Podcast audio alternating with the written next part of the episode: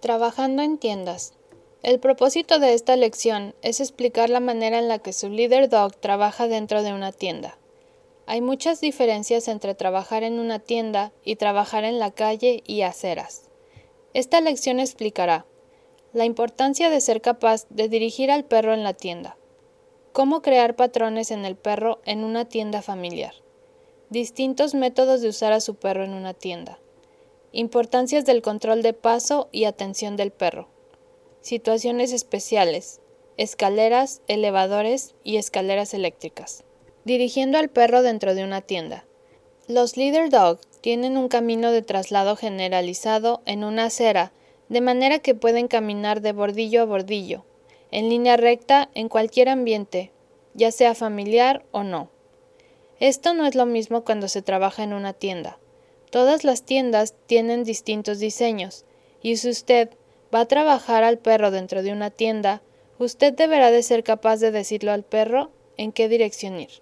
Esto significa que usted debe de ser capaz de decirle al perro aproximadamente dónde girar a la izquierda y derecha y cómo localizar lugares que usted necesite en la tienda, como el sanitario y el escritorio de servicio al cliente. Si usted no está familiarizado con el diseño de la tienda, usted deberá de buscar asistencia, usar un bastón y llevar a su perro en posición de junto.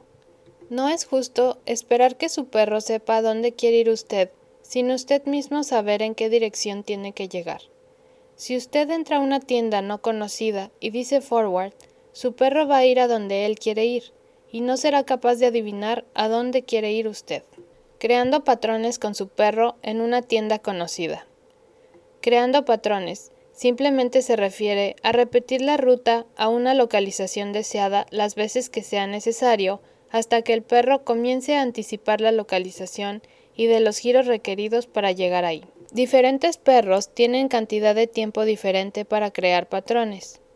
Algunos pueden crear patrones hacia un destino con solo llevarlos ahí una vez y premiarlos, mientras que otros necesitan varias repeticiones. Algunos manejadores prefieren tener asistencia para crear patrones en su perro, mientras que otros manejadores se sienten cómodos creando patrones por ellos mismos. Algunos manejadores usan el método llamado cadena en retroceso para crear patrones en su perro, en el cual comienzan desde el destino, por ejemplo, en la puerta del baño de mujeres, premiar al perro ahí, luego retroceder varios pasos y trabajar hacia la puerta nuevamente. Se alejan cada vez más para que en cada repetición el perro se familiarice con la ruta. Usted tendrá la oportunidad de practicar la cadena en retroceso mientras se encuentre en clase. Diferentes métodos para usar a un perro en una tienda.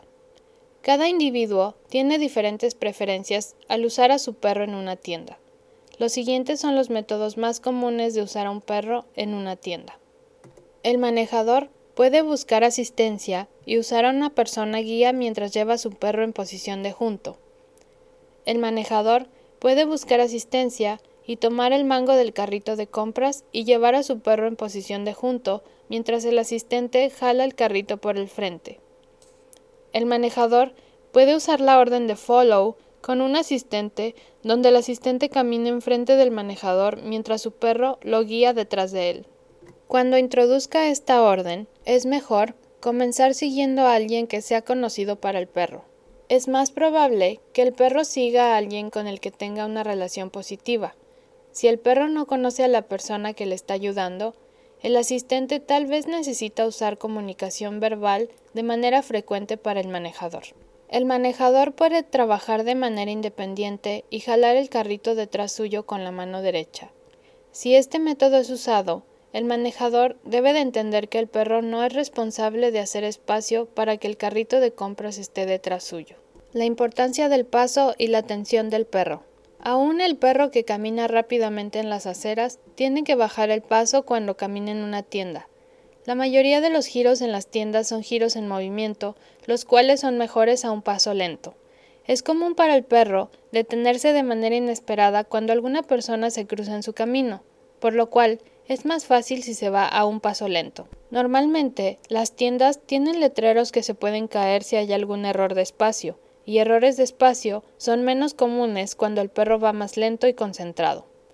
El ambiente de la tienda comúnmente presenta muchas distracciones para su perro. Estas pueden incluir personas, niños, los cuales pueden distraer o interferir en el perro con comida en el suelo y dulces o letreros de plástico. Muchas de estas distracciones pueden ser encontradas al nivel de la nariz del perro. Es muy importante que monitoree de cerca dónde se encuentra la cabeza de su perro en todo momento. También es importante estar consciente de que muchas de estas distracciones se encuentran en la caja cuando usted está ocupado pagando por sus compras y puede no estarse concentrando en el comportamiento de su perro. Situaciones especiales. Escaleras. El perro siempre deberá detenerse para indicar la presencia del primer escalón hacia arriba o hacia abajo y deberá de mantener la velocidad adecuada en las escaleras en todo momento. Algunas personas eligen llevar al perro en posición de junto cuando suben o bajan escaleras y otras personas eligen trabajar con sus perros en el arnés. Cualquiera de las dos es aceptable. Elevadores. Cuando se usa elevadores, las cosas más importantes que debe de tener en cuenta son, después de apretar el botón, tome un par de pasos hacia atrás para permitir que salgan sillas de rueda o carreolas antes de subirse al elevador. Una vez que se encuentre en el elevador, gire y mire hacia la puerta en preparación para salir. Mantener el control de la cabeza de su perro en el elevador, manteniendo la correa corta. Tenga cuidado con las puertas automáticas cuando salga y entre del elevador. Use su brazo para prevenir que se cierren en su perro. Escaleras eléctricas. Cuando se acerque a una escalera eléctrica, el perro va a localizar la orilla de la placa de metal y se detendrá. Una vez que el manejador localiza el riel, ya puede subirse a las escaleras eléctricas. Algunas personas escogen llevar a su perro en posición de junto y otras personas escogen trabajar a su perro con el arnés. Cualquiera de las dos es aceptable. Cuando se encuentre al final de la escalera, el manejador ayudará al perro a salir de manera segura. Esto puede realizarse levantándolo del mango del arnés o el tirante de atrás en orden de levantar las patas delanteras del perro sobre la salida. No todos los perros se sienten cómodos con las escaleras eléctricas, y por esto no es un requerimiento para nuestros perros. Si usted no se siente cómodo con las escaleras eléctricas, le recomendamos que no las use. Si usted las usa muy rara vez, es posible que tenga dificultad al usarlas con su perro cuando se encuentre en ellas. Escaleras eléctricas son potencialmente peligrosas para usted y para su perro si no se utilizan las técnicas adecuadas y si usted y su perro no se sienten cómodos y no han practicado bien en ellas.